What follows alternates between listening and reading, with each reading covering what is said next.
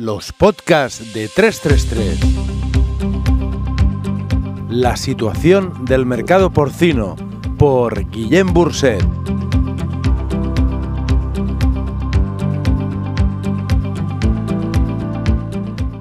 Equilibrio filigranesco.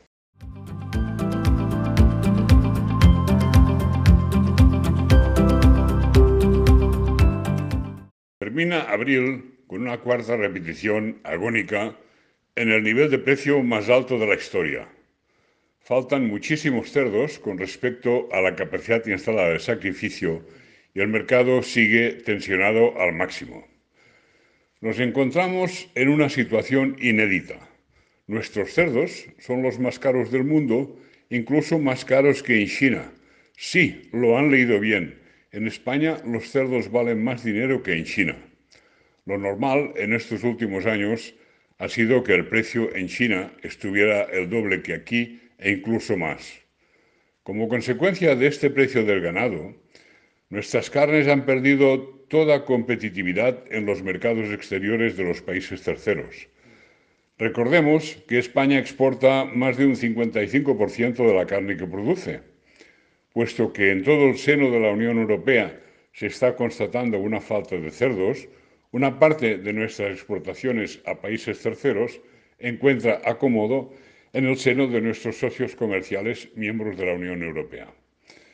América del Norte sigue con un precio del cerdo muchísimo más barato que Europa. En Estados Unidos está a una equivalencia de 1,05 euros por kilo en vivo y en Canadá a 0,91 euros por kilo en vivo. Brasil se mueve alrededor de 1,18 euros por kilo en vivo. No hace falta ser un lince para advertir que nuestra carne, española y la europea por extensión, no puede competir con esos tres orígenes. Los destinos asiáticos permanecen casi cerrados por precio para nuestras carnes. Las matanzas en nuestro continente están siendo en promedio un 10% inferiores a las del año pasado.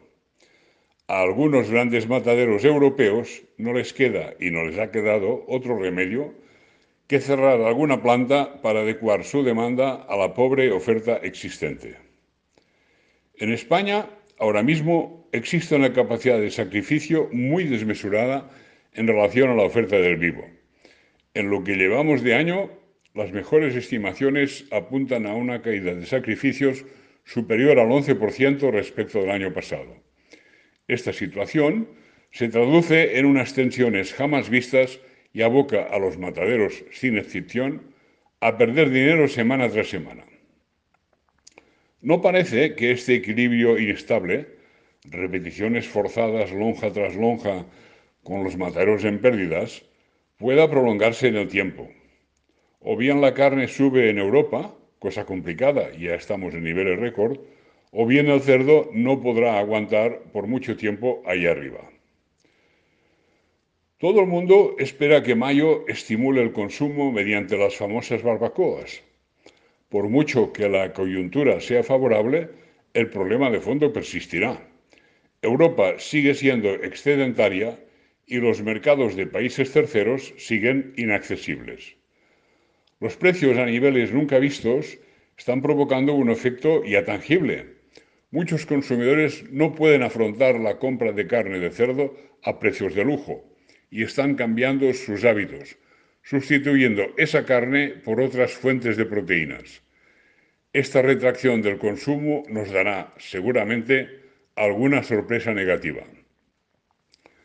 La verdad es que la pelota está en el aire unas matanzas bajo mínimos han llevado los precios, subida tras subida, hasta aquí. El descenso del consumo y la falta de fluidez exportadora fuera de las fronteras comunitarias actuarán como fuerzas disuasorias del actual statu quo, intentando arrastrar al mercado hacia abajo. Francia ya ha empezado un significativo repliegue de su cotización, al no poder los mataderos vender las carnes a los precios que corresponderían. Veremos si ese movimiento es el preludio de otros similares en otros países comunitarios. Desde el estallido de la guerra en Ucrania, Todos los parámetros del mercado andan revueltos y revolucionados. El pienso disparó su precio, la energía no digamos, y las incertidumbres de toda clase se han enseñoreado del sector. Últimamente parecería que todo se está tranquilizando, aunque mientras el conflicto persista, la tranquilidad no está, ni mucho menos, asegurada. La agonía de la industria transformadora persiste. Los precios de venta no han conseguido llegar al nivel necesario y este desequilibrio entre las compras desorbitadamente caras y las ventas a precios insuficientes pasará factura. Habrá roturas. Los mataderos sufrirán un verano muy complejo. A la natural falta de cerdo por el metabolismo de los animales que soportan mal el calor, habrá que añadir la ausencia de los centenares de miles de lechones víctimas del PIRS. Más pronto que tarde solo se podrá matar cuatro días por semana, al tiempo. El ganadero encuentra ahora un remanso de calma y provecho. Si bien muchos han sufrido la pérdida de lechones, esa carencia ha disparado los precios y eso, unido a las bajas del alimento, se traduce en unas cuentas de explotación generosamente positivas. Al final, 2023 será otra vez, y van un año extraordinario para la ganadería española. Seguiremos atentos a lo que acontezca. Lao Tse, uno de los filósofos más relevantes de la civilización china, dejó dicho, ten paciencia, Espera hasta que el barro se asiente y el agua esté clara. Permanece inmóvil hasta que la acción correcta surja por sí mismo.